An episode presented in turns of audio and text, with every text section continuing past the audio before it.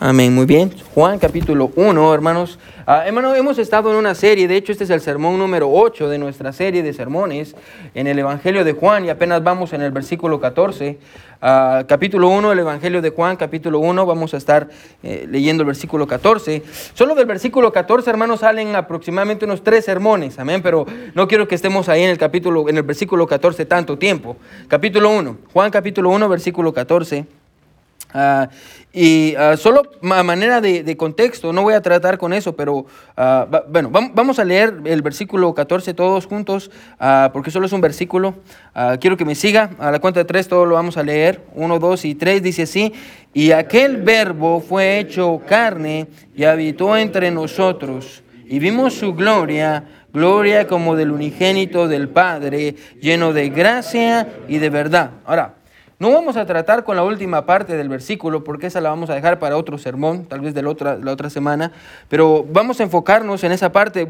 El versículo dice, y aquel verbo fue hecho carne Ah, bueno, el verbo es Jesús, amén, ya lo vimos en el primer sermón, se recuerda, hace varios, yo creo que en enero lo vimos, el verbo es Jesús. Y está hablando acerca de que en el tiempo de Juan, recuerde que le está hablando, él está escribiendo a griegos y los griegos ah, tenían esta idea del verbo, amén, el verbo que era este Dios que creó todas las cosas. Juan se para y Juan dice, ese verbo, al que usted, el Dios al que ustedes le dicen verbo, ese es Jesús. Amén. Eso, el verbo es Jesús. Y, aquí encontramos a Juan diciendo, y aquel verbo fue hecho carne y habitó entre nosotros. Y me quiero enfocar en esta parte que dice, y vimos su gloria. Gloria como del unigénito del Padre. Entonces yo quiero predicar, hermano, bajo el título, la gloria de Jesús. La gloria de Jesús. ¿Cuál, ¿Cuál, es la gloria de Jesús? Y déjeme decirle desde ya que aunque Él es Dios, amén, y vamos a verlo en el sermón, hermano, tiene una gloria muy particular. So, vamos a hablar acerca de eso, la gloria de Jesús. So, vamos a orar. Mi buen Dios que estás en el cielo, te damos gracias ah, por tu amor y tu misericordia, Señor. Ah, yo te pido que tú nos hables al corazón a todos y que podamos ah, tomar decisiones, Señor, que podamos escucharte a ti, mi Dios. Toda esta gente vino a escucharte a ti, no a mí, mi Dios. Gracias por las personas que nos visitan en esta mañana. Y Dios, gracias por hermano Ramiro que está con nosotros. Dios, estoy bien emocionado de tenerlo en la iglesia una vez más, Dios. Gracias, Dios, por su fidelidad. y por hermana Ceci, Dios, por, sus hijas también, mi Dios, y su hijo, Dios, que tú estés con ellos y que tú los guardes, Padre. en el nombre de Jesús ponemos el sermón y ponemos todo lo que estamos haciendo en esta mañana. En tu nombre oramos. Amén y amén. Muy bien, hermanos, pueden sentarse. Pueden sentarse. La gloria de Jesús. La gloria de Jesús. Hace mucho tiempo ah, ah, reinó en Persia un rey muy sabio y bueno. Eh, ah, se cuenta la leyenda que este rey amaba a su gente. El rey amaba a su gente por sobremanera, al punto en el que quería saber cómo es que su gente vivía. E, e, es, lo que la leyenda cuenta. El rey quería saber cómo es que su gente vivía. así que Ah, decidió a, un día vestirse con la ropa de un trabajador o, a veces incluso tiempo después se vestía como un mendigo, iba a las casas de los pobres y huérfanos ah, y las viudas para ver cuáles eran las dificultades de las personas. Amén. y muchas veces la gente que vive en la realeza no, tiene, no, no, entiende las vicisitudes y las dificultades de aquellos que viven ah, diariamente como pobres. Y, nosotros estamos viendo una serie de la, que se llama La Corona, The Crown, en Netflix. Levante la mano si la ha visto. Amén algunos de ustedes se la han visto, ah, y habla acerca de la, reina Elizabeth también, y, y, ah, y, cómo ellos viven en Inglaterra, que a propósito el, rey Felipe ah, murió hace dos días, creo que murió, de 99 años, y, y hermanos, lo tienen todos, tienen personas que los cambian y que los visten, que los maquillan, que les ponen la ropa que ellos quieren, hermano, y me encanta porque cuando van a, van a cazar, amén, y, muchas veces salen a cazar y, van con sus escopetas y salen cazando, y lo único que tienen que hacer es presionar el gatillo, amén. Presionan el gatillo y, sus mozos van a recoger lo que ellos hayan cazado. y, son personas, hermano, que de cierta manera, si usted pudiera verlo así, viven una realidad diferente a la nuestra. Amén. Nosotros, no creo que haya alguien aquí que sea rico. Usted es rico, levante la mano. Eh, yo quiero salir a comer después con usted después del servicio. Amén. Ah, ah, pero, hermano, este rey, escuche, eh, de Persia, era un rey que quería saber cómo vivía la gente pobre. Ah, y, visitaba a, las personas y, la gente nunca se imaginó que él era su gobernante. Pero en cierta ocasión visitó a un hombre muy pobre que vivía en una casa muy humilde. Era una casa hecha de paja cuando llegó el, dueño de la casa, cordialmente lo invitó a comer, porque si yo creo que esta es una de las grandes verdades de, la vida. Bueno, aquellos que no tienen nada son los que siempre quieren dar. Amén. Los que menos tienen son los que más le ofrecen. Amén. usted llega a la casa de una persona que no tiene mucho dinero y siempre lo va a invitar a comer y siempre va a querer darle algo. Amén. Y, encontramos que este hombre lo invita a comer sin saber que es el rey, al rey disfrazado de un hombre trabajador. Comió la misma comida que comía el hombre pobre. Y, al final el rey le dijo palabras alegres y amables y luego se fue. Más tarde el rey volvió a visitar al mismo hombre pobre y le reveló su identidad diciendo, yo soy tu rey, yo soy tu rey. El rey pensó que el hombre seguramente le iba a pedir algún favor o algún regalo porque es el rey, amén. Ah, pero en lugar de eso, el hombre le dijo, tú dejaste tu palacio y tu gloria para venirme a visitar en este lugar oscuro y lúgubre Comiste lo que yo comí. Trajiste alegría a mi corazón. A otros les has dado dones y regalos, pero a mí te me has dado a ti mismo. Ahora, hermano, eso es exactamente lo que el apóstol Juan quiere que entendamos en el versículo 14 de su evangelio. Es exactamente lo mismo, hermano. Ah, lo que él quiere eh, que entendamos, y desde ya se lo voy a decir, es esto, que al hacerse hombre, escuche, eh, Dios, escuche, se nos dio a nosotros a través de la persona de Jesucristo. El mejor regalo, hermano, que usted y yo podamos tener o hayamos recibido, hermano, ah, es Jesús. Amén. Ah, Jesús es el mejor regalo. Y es lo que ah, Juan quiere que nosotros entendamos en esta mañana. Y, nosotros llamamos el hecho de que Jesús, Dios, tomó una forma, no tomó una forma, se encarnó y se hizo hombre. Nosotros llamamos esto la doctrina de la encarnación. Amén. La doctrina de la encarnación. Y, vamos a comenzar a tratando con eso. So, mire una vez más la primera parte del versículo 14. Si está conmigo, amén. Miren lo que dice el versículo 14. Dice, y aquel verbo fue hecho carne. Amén. Ahora, yo creo que no es ninguna duda para usted que hace unos días nació mi hija, amén, y, nació Joy. Gracias hermanos por los que han estado eh, yendo a visitarnos y llevándonos comida, amén. Ah, y, ah, estamos, bueno, muchas gracias, amén, ah, por todos los cuidados de ustedes hacia nosotros. Y, pero hace unos días nació Joy, nació el lunes, el, domingo pasado la hermana Sabrina estaba tocando aquí el piano con nosotros y, estaba teniendo contracciones y al mismo tiempo que tocaba el piano, amén. ese día fue a la casa y, y estuvo teniendo contracciones uh, todo el día y, yo como tratando la manera de ayudarla, porque realmente los hombres no ayudamos casi nada, amén. Uh, solo porque estamos ahí parados no hacemos absolutamente nada, amén.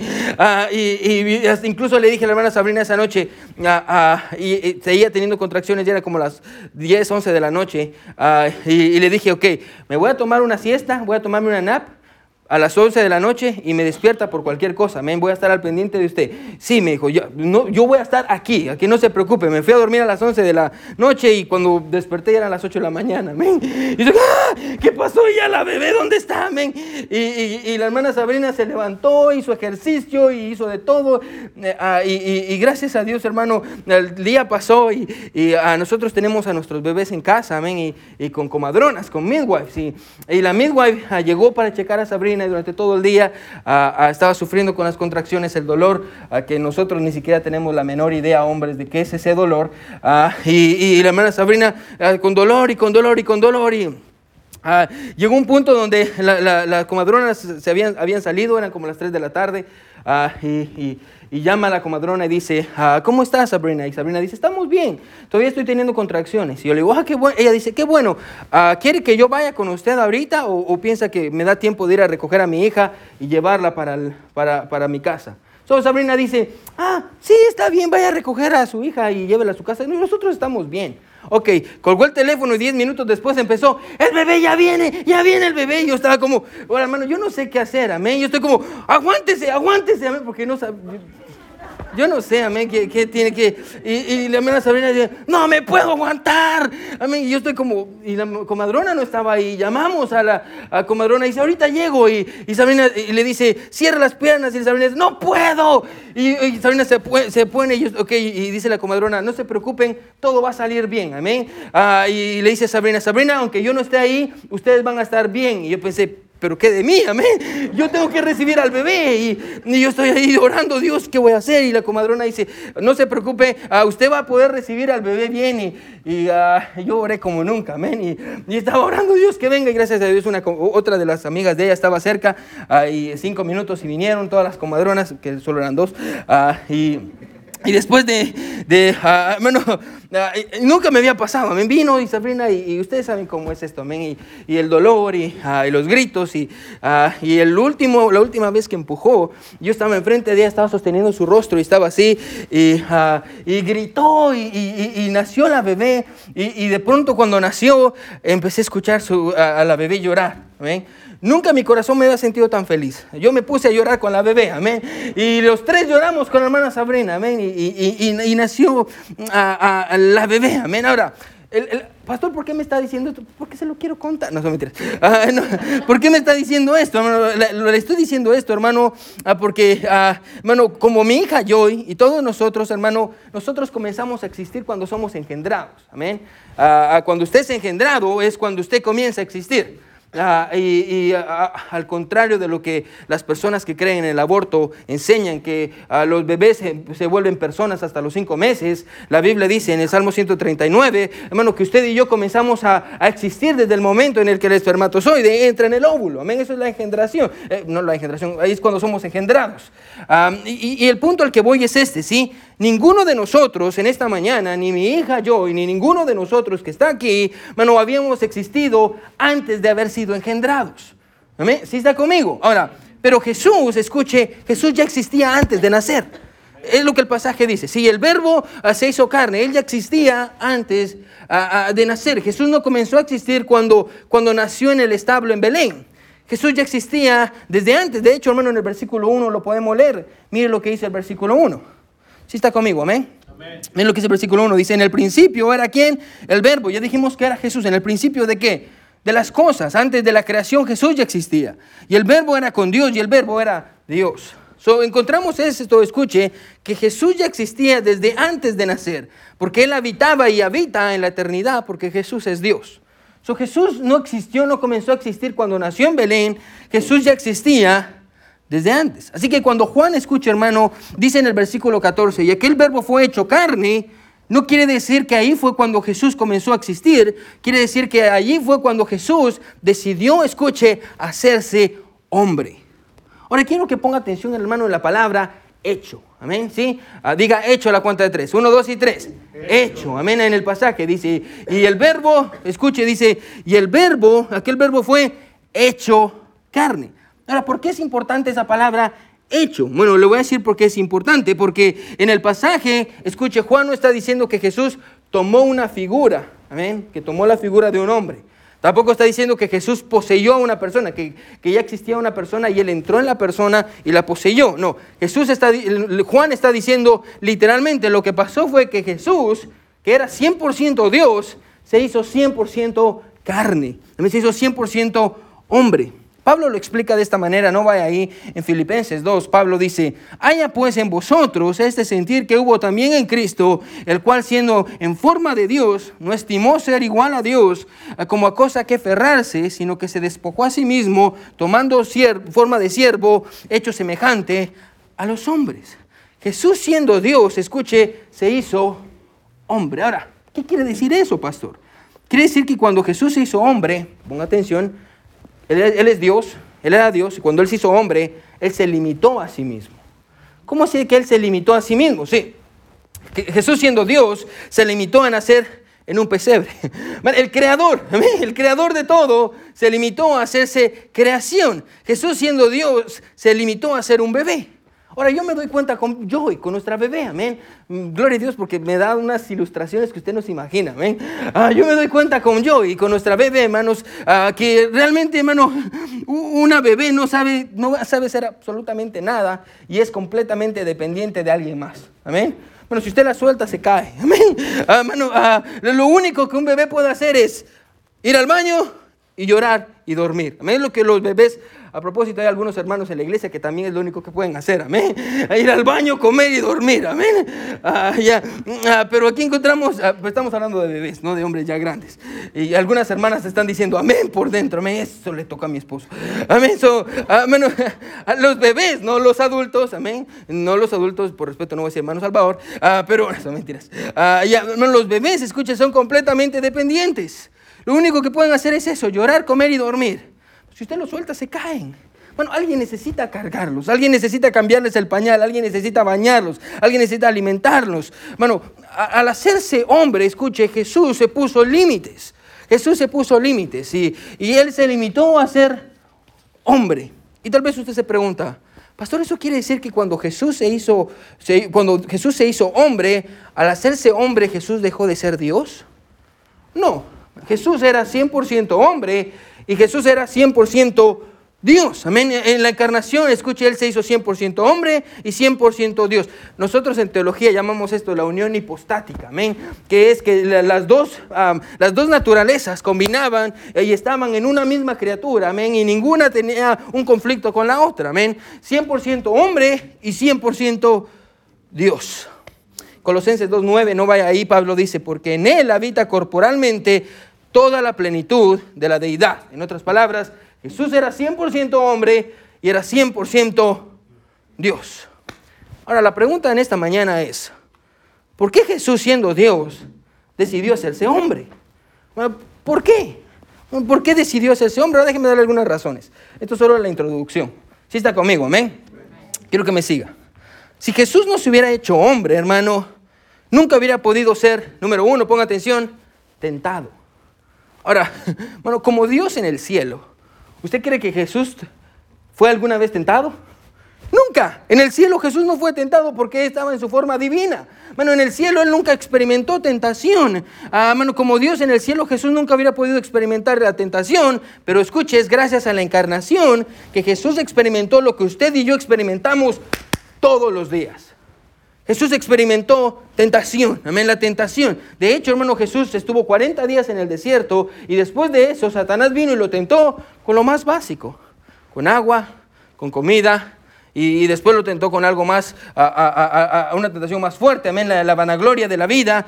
Ah, y bueno, de hecho la Biblia dice, escuche, que Jesús fue tentado de todas las formas y habidas y por haber. Pero a diferencia nuestra, Jesús nunca pecó.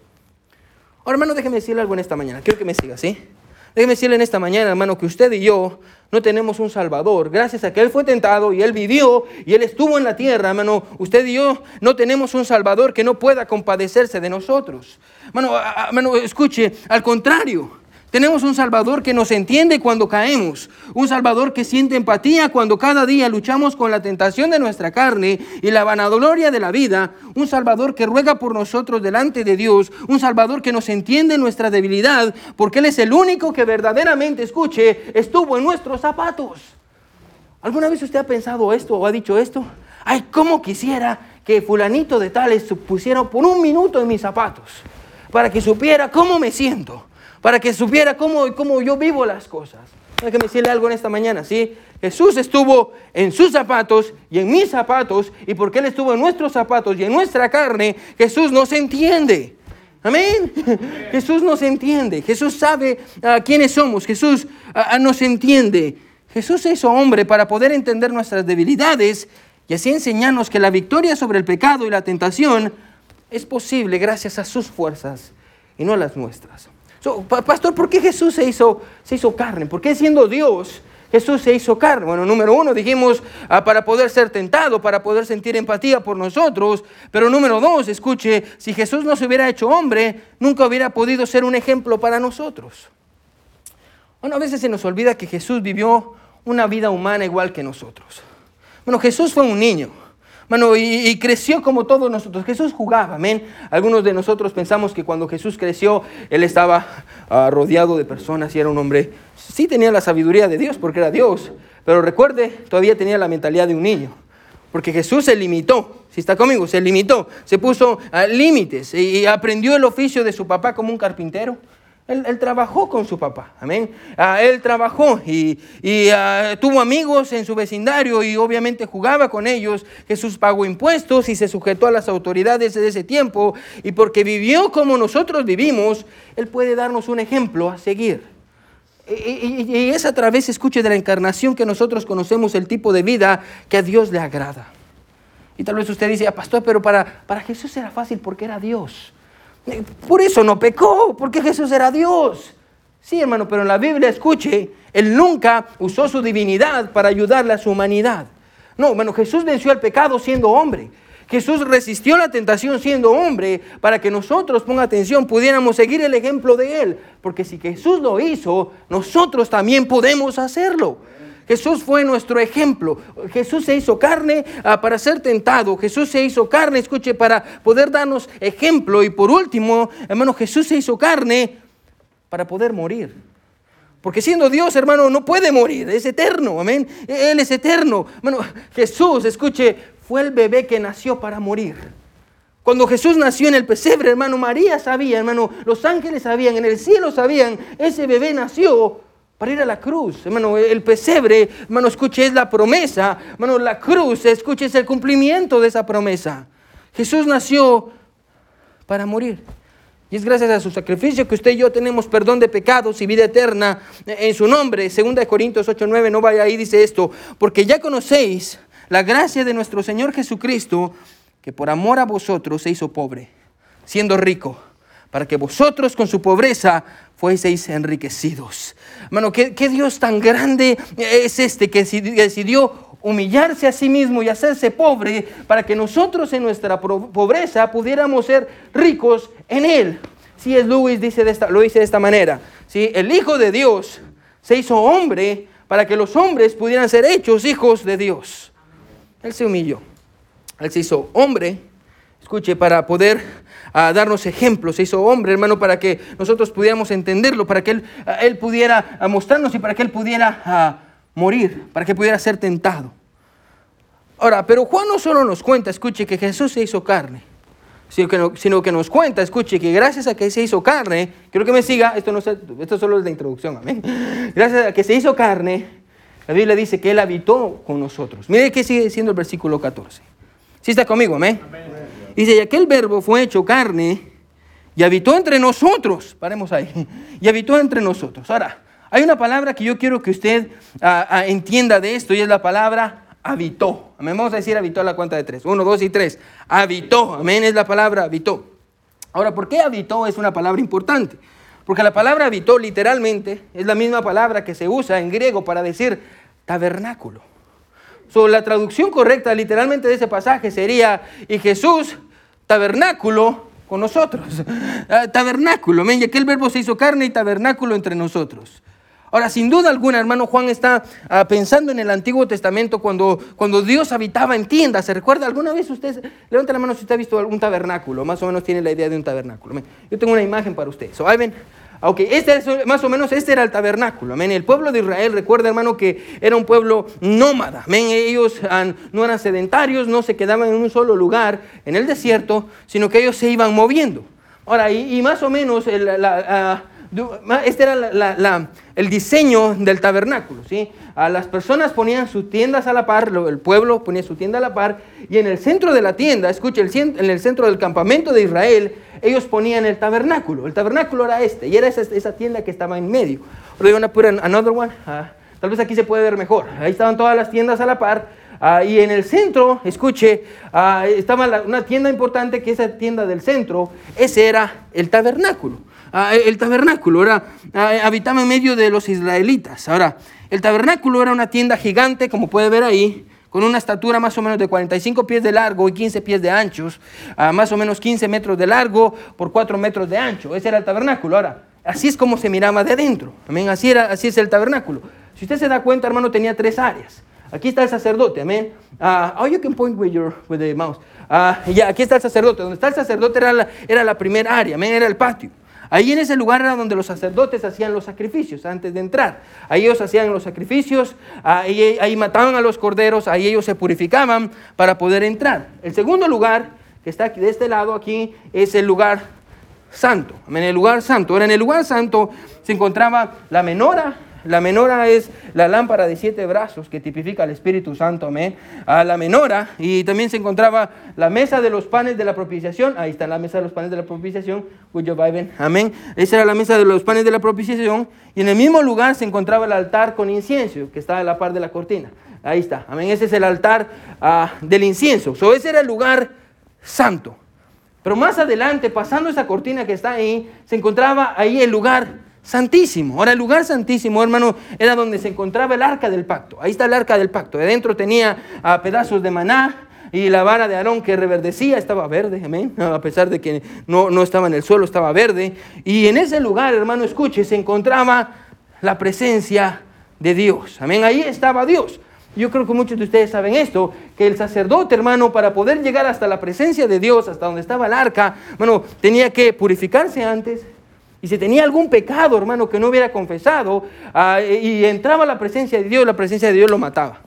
Y por eso le tenían que amarrar una pita, un, un lazo al pie ah, y una campana, ah, para que cuando entrara y si moría, lo mataba la presencia de Dios, hermano, ellos lo pudieran sacar arrastrado porque no creo que hubiera alguien que dijera, yo voy a sacarlo, amén, también se va a morir, amén.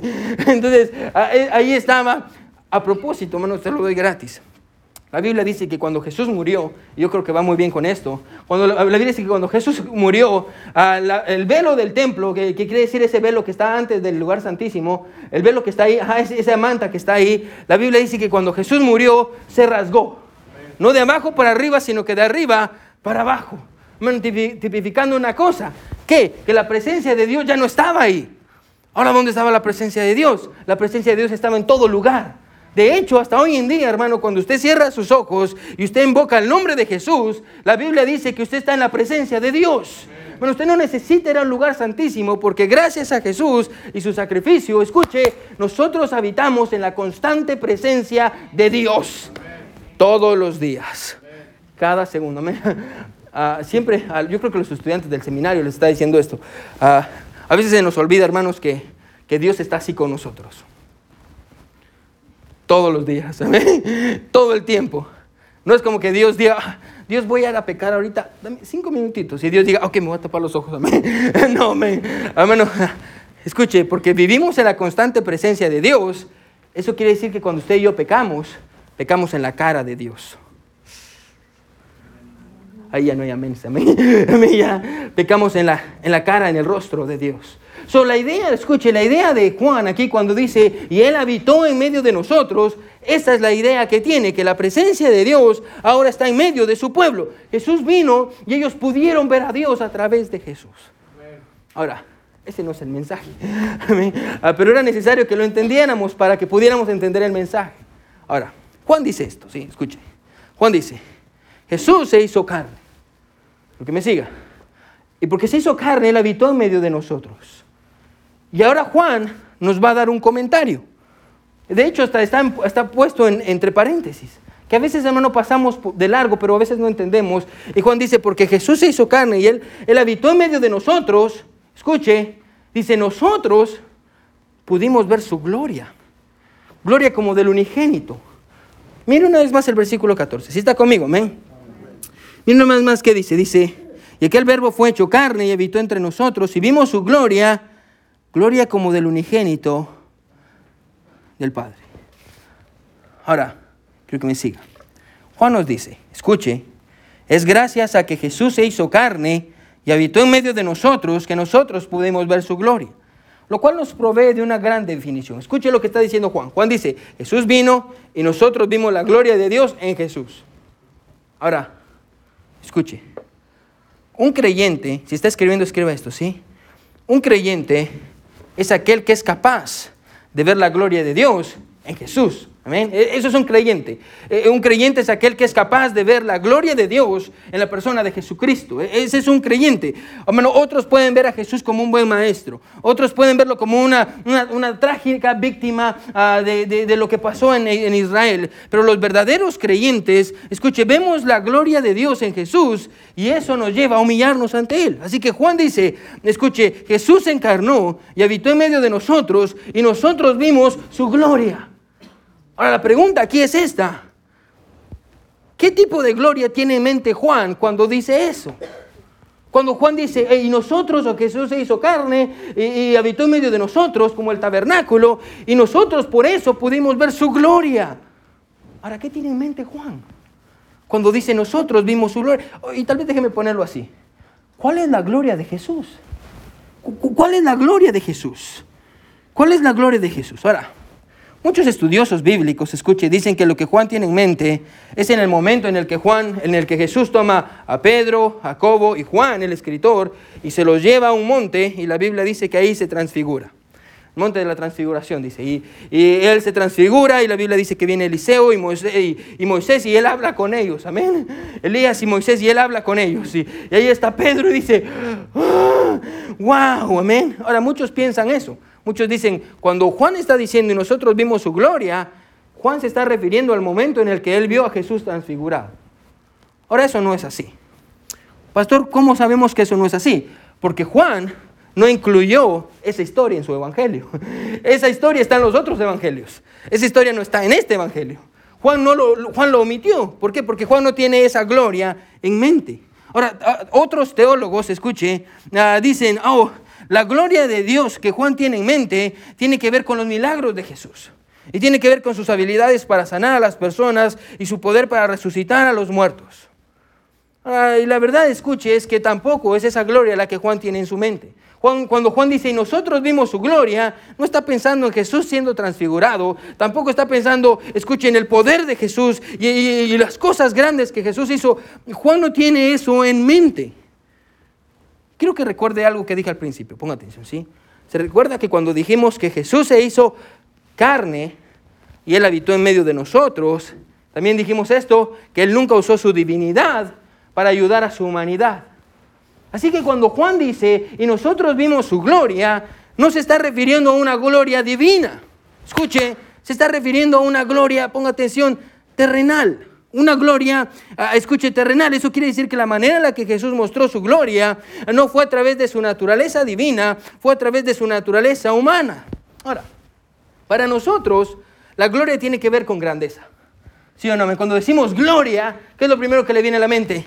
Grandeza, amén, a grandeza. Y, para nosotros aquello tiene que ver con aquellos que sobresalen del resto de personas. Cuando usted dice, este hombre se llevó la gloria, ¿qué está diciendo? Este hombre ganó un premio, o este hombre se llevó algo grande, o de entre todos los hombres, este hombre sobresalió. Amén. A alguien que asciende a un lugar de poder y prominencia. Pero escuche, Jesús nos mostró, escuche, una gloria más alta que esa cuando Jesús vino y los discípulos y nosotros, bueno, vimos a Jesús, escuche, Él vino y nos mostró una gloria más alta que esa. Bueno, aunque Él tenía el poder de crear galaxias, Él se sometió al abuso y la burla de su propia creación. Él permitió que su corazón se quebrara mientras lloraba por Jerusalén. Él, permitió que su, su, cuerpo fuera quebrantado, sus manos y sus pies clavados a una cruz. Permitió que lo mataran para que nosotros pudiéramos a vivir. Si usted le hubiera preguntado, escucha, a cualquier persona en el tiempo de Jesús, antes de que Jesús tuviera 30, años, cuando Jesús tenía 25 años, bueno, si usted pudiera viajar en el tiempo y, regresar a Jerusalén, ir y, preguntarle a cualquier judío promedio, que Jesús tiene 25 años, ¿conoces quién es Jesús? Tal vez le hubieran dicho, ah, sí, el, hijo del carpintero que murió, porque Jesús perdió a su papá cuando era joven todavía el, hijo de María, el que trabaja en la carpintería de la esquina. ¿A ese Jesús te refieres? Sí, ese Jesús es Dios. ¿Estás loco? Jesús es el, de la, es el vecino de la esquina. Jesús, escuche, ese es Jesús. Ah, nadie le hubiera dicho, ponga atención, que Jesús tenía gloria y tenía poder. Hermano, escuche, él, de hecho, cuando él empezó su ministerio, él predicó a un pequeño grupo de personas. Usted, usted lee esto en los evangelios, hermano. Millones de personas, miles de personas lo seguían. Pero al final, ¿quiénes se quedaron con él? Doce. Doce personas. Y al final de la historia de Jesús, ¿qué pasa? Lo matan. Bueno, ¿dónde está la gloria en eso? Bueno, lo acusan y lo matan crucificado, que es la peor de las muertes. La Biblia dice esto, maldito el que muere en una cruz, dice el Antiguo Testamento. ¿ven? Ah, bueno, muere con la peor de las muertes en medio de dos ladrones. Bueno, los únicos que estuvieron ahí fue Juan y las mujeres porque sus discípulos lo abandonaron. Fue traicionado por uno de los que más amaba. Bueno, ¿Dónde está la gloria de Jesús en eso? ¿Dónde está la gloria de Jesús? Bueno, la gloria que Jesús mostró no tenía nada que ver con lo que usted y yo tenemos en mente. Al contrario, escuche, la gloria que Jesús mostró y la gloria que Juan dice que él vio es mucho más grande. Mire cuál es esta gloria. Vaya conmigo a Juan capítulo 17, versículo 4. Si está conmigo, amén. Juan 17, versículo 4. Juan 17, versículo 4. Mire lo que dice. Jesús está a punto de morir, está a unas horas de morir. Y Jesús está orando. Y mire lo que Jesús le dice a su Padre. Y lo, mire lo que Jesús le dice a Dios. Dice, versículo 4, Juan 17, 4 dice, yo te he, ¿qué dice? Glorificado en la tierra. ¿Cómo? He acabado la obra, ¿qué dice? Que me diste que hiciese. Bueno, si está escribiendo, escriba esto, ¿sí? La gloria de la que Juan está hablando, escuche, es la gloria de una vida de obediencia. Esa es la gloria de la cual Juan está hablando. Juan está diciendo, Jesús vino y Él todopoderoso y el maravilloso Señor, Él se hizo carne y habitó en medio de nosotros y nosotros vimos su gloria. ¿Qué gloria, Juan? La gloria de una vida de obediencia. La gloria de una vida de obediencia, hermano. Pensamos que la gloria tiene que ver con oro y con brillo y con medallas y con trofeos y títulos. Ah, pero hermano, escuche, Dios a través de Jesús, escuche, ah, ah, nos ayudó a que entendiéramos que la verdadera gloria no tiene que ver con eso, sino tiene que ver con obediencia. Bueno, escuche, donde las personas necesitaban ayuda, Jesús ayudó. Bueno, donde habían enfermos, Jesús los sanó. Donde habían personas que no sabían qué hizo Jesús, les enseñó. Bueno, donde habían personas hambrientas, los alimentó. Eh, donde, escuche, Jesús no estaba interesado en palacios o en poder. Al contrario, Jesús se juntaba con los rechazados, con las prostitutas, eh, con los ladrones, con los publicanos. Ahí estaba Jesús. Jesús no llegó a Roma. Jesús no fue con el, con el rey. Bueno, Jesús ni siquiera fue con el sacerdote. Es lo que Jesús vino a hacer. Jesús vino a cumplir la voluntad de Dios y esa es su gloria. La gloria de una vida obediente. Ahora, usted y yo, hermano, no poseemos el poder de Jesús para hacer milagros, pero podemos ser partícipes de su gloria. Nosotros también podemos, escuche, someternos a su voluntad. Ponga atención. Nosotros también podemos, hermano, ayudar. Amén. Nosotros también podemos sanar el corazón de los dolidos. Me encanta lo que el hermano Ramiro dijo. Amén. Hermano, gracias por orar por mí. Gracias por ir a verme al hospital. Bueno, los que pudieron, porque yo sé que tal vez otros no pudieron. Bueno, gloria a Dios por aquellos que oraban por él y le mandaron mensajes y no solo hicieron eso. Bueno, yo he sido partícipe de eso también esta semana. Bueno, hermanos, llegando a mi casa para dejarnos comida y hablar con nosotros, llorar con nosotros. Bueno, gloria a Dios por eso. Bueno, podemos ayudar. Nosotros también podemos sanar el corazón de los dolidos. Bueno, si usted mira a un hermano, una hermana de la iglesia o afuera que está pasando por un tiempo duro, escuche, en lugar de juzgarlo y decirle, ay, qué bueno estuvo, Dios te está castigando por lo que... No, no, no, no, usted no es Dios para saber a quién castiga, a quién no. Bueno, venir yo, yo quiero orar por usted. Bueno, hermano, ¿cuántas veces no hemos orado, hemos orado por personas en las calles? Pregúntale hermano Víctor, hermano Mero, hermano Ramiro, cuando salimos a tocar puertas. Hermano, oramos por la gente en las calles. Hermano, eh, también podemos enseñarle a los que no conocen. Bueno, podemos, escucha, alimentar a los hambrientos, alcanzar a los perdidos. Nosotros también podemos mostrar la misma gloria de Jesús, la gloria de una vida obediente a la voluntad de Dios. Ahora, se cuenta la historia de dos hermanos. Los dos hermanos, la mamá les puso el mismo nombre. El nombre Taylor. A los dos hermanos les puso el nombre Taylor. El hermano mayor, escuche, se, se, dispuso a hacerse un nombre y alcanzar la gloria para su familia. Así que lo que este hombre hizo fue, entró a la política. Entró a la política, sirvió en el parlamento inglés y se convirtió en un hombre influyente y con mucho poder. Su hermano menor le dio la espalda a la gloria del mundo, porque había visto la gloria de Dios en Jesús. Había visto una gloria más grande, men, escuche, una gloria más grande que la gloria del mundo. Así que decidió hacerse misionero a China. Este hombre, el joven, el Taylor joven, invirtió toda su vida llevándole el evangelio a las personas que vivían ahí. El nombre de este hombre es Hudson Taylor. Hudson Taylor. Cuando murió, su nombre fue reverenciado en cada continente por todos aquellos que aman el nombre de Dios. De hecho, escuche, murió hace muchos años y hoy en día todavía estamos hablando de él. Hudson Taylor. Un escritor, escuche, nos dice que durante años pasó buscando la información sobre su hermano mayor y su servicio en el Parlamento. Y dice, no encontré absolutamente nada. Lo único que encontré sobre este hermano mayor que decidió tirarse a la fama y a la política y sirvió en el parlamento, dice, lo único que encontré es que decía, este es el hermano mayor de Hudson Taylor. ¿En dónde estuvo la grandeza de este hombre? Bueno, su grandeza estuvo en la obediencia, en la voluntad de Dios. Escucha, hermano, Jesús les dijo a sus discípulos, si ustedes quieren ser los primeros, van a tener que ser los últimos. Si quieren ser líderes, van a tener que ser siervos de todos. Esa es la gloria de Jesús, la gloria de una vida obediente. En Hebreos 11, hermano, se encuentra la lista de todos los héroes de la fe. Abraham, Moisés, Gedeón, Samuel. Personas que para el mundo, escucha hermano, no eran nadie, pero eran grandes en los ojos de Dios. De hecho, en el versículo 16, no va ahí, en Hebreos 11, 16 dice, por lo cual Dios no se avergüenza de llamarse Dios de ellos, porque les ha preparado una ciudad. Bueno, fue a través de la obediencia que ellos alcanzaron algo que, escuche, que en el mundo usted y yo nunca vamos a poder alcanzar. La verdadera gloria de Dios. Termino con esta ilustración. Hace unos días me llamaron de un periódico, de aquí en Tulsa. Ah, y le pregunté a algunos hermanos, ¿conocen este periódico? Y yo ni sabía del periódico. Ah, me llamaron y me dijeron, ah, oh, es un periódico muy famoso aquí en Tulsa, que alcanza más o menos, esto es lo que me dijeron, alcanza 800 mil personas cada semana.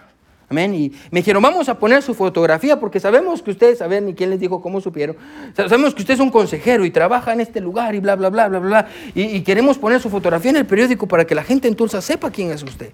Y queremos ir a entrevistarlo, amén, para que la gente sepa quién es usted. Y vamos a poner fotografías en nuestro periódico de su iglesia y de las personas. Y, vamos a ir un domingo allá con ustedes y vamos a grabarlo y, vamos a hacer todo esto. Ahí va a aparecer en la primer plana usted, pastor al final, ah, yo, yo les dije esto, de hecho se lo dije ayer.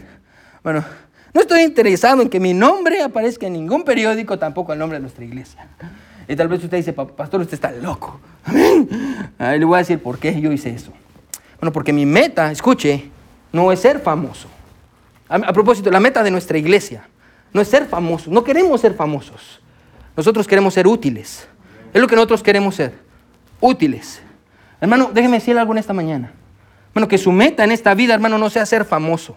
Que, hermano, que su meta en esta vida, escuche, no sea tener dinero, ah, ni tener títulos, ni tener la gloria, hermano, que este mundo tiene para ofrecer, porque como el aire se desvanece, hermano, que esa no sea su meta. Escuche, hermano, que la mayor gloria del creyente no está en ser famoso, ni tener títulos, ah, ni tener muchas cosas. La mayor meta y gloria del creyente es ser útil y obediente a su Señor. Esa es la mayor gloria del cristiano ser creyentes útiles, no famosos, no que el mundo me reconozca por quién soy yo, sino que las personas puedan ver a Jesús. Esa es la gloria del creyente. Bueno, cuando Jesús vino, Juan dice, cuando Jesús vino, Dios Todopoderoso se hizo carne, habitó con nosotros y nosotros vimos su gloria. ¿Qué gloria, Juan? La gloria de una vida obediente. La gloria de un hombre que se negó a sí mismo cuando estaba a punto de ir a, la cruz y estaba en Getsemaní, dijo, Señor, yo no quiero morir, no quiero ir a la cruz, tengo miedo, pero que no sea como yo, sino sea como tú. Un hombre obediente. Esa es la mayor gloria del creyente. Bueno, déjeme terminar con esta pregunta. Bueno, ¿para qué está viviendo usted? Ya vimos cuál es la gloria de Jesús. Déjeme preguntarle cuál es su gloria. ¿Cuál es su gloria? Oh, pastor, mi gloria es, pastor, yo estoy trabajando muy duro, pastor, porque quiero comprar una mi casa allá en México y me quiero ir para allá y allá quiero hacer dinero. ¿Esa es su gloria? Oh, pastor, yo quiero ser reconocido para que todo el mundo me mire, pastor, y sepa que yo puedo. ¿Esa es su gloria? Oh, pastor, yo quiero tener muchos títulos. Yo voy a al college, que está bien, hermano, vaya al college. Yo también, hermano, ya, quiero tener mi pared llena de títulos. También quiero que, hacer un máster en esto, y quiero tener esto, y quiero tener esto, quiero tener mi PhD, y bla, bla, bla. Eh, yo quiero tener, ¿esa es, ¿esa es su gloria? Oh, pastor, mi gloria es que mis hijos vayan a, la escuela y se gradúen y se preparen. ¿Y esa es, mi, esa es su gloria? Esa es su gloria, hermano. Déjeme decirle que esa gloria es una gloria mundana, una gloria terrenal. No saber cuál debería ser su orgullo como papá. Quiero que me siga así. El orgullo como papá no debería ser mi hijo se graduó de esto, sino mi hijo y mi hija están sirviendo a Dios. Ese es el orgullo de un papá, amén. Es lo que dice la Biblia en segunda de Juan. No tengo mayor gozo que este, que oír que mis hijos andan en la verdad. ¿Cuál es su gloria? ¿Cuál es su gloria? La gloria de Jesús no fue que él era Dios. La gloria de Jesús fue que él siendo hombre se humilló y se hizo obediente y cumplió con la voluntad de su Padre. Juan dice, nosotros vimos su gloria. Bueno, las personas ven la gloria de Dios en usted. No por su grandeza, sino por su humildad. Sino porque usted enseña a otros. Usted habla con otros sobre Jesús. Esa es la verdadera gloria de un creyente. La gloria, escuche, de una vida de obediencia. ¿Para qué gloria está viviendo usted en esta mañana? Todos con ojos cerrados y cabeza inclinada. Nadie viendo. Todos con ojos cerrados y cabeza inclinada.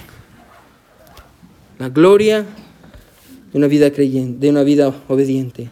Bueno, la mayor gloria del creyente no es ser famoso, sino ser útil y obediente. Esa es la gloria que Juan vio en Jesús y la gloria que el mundo tiene que ver en usted, hermano.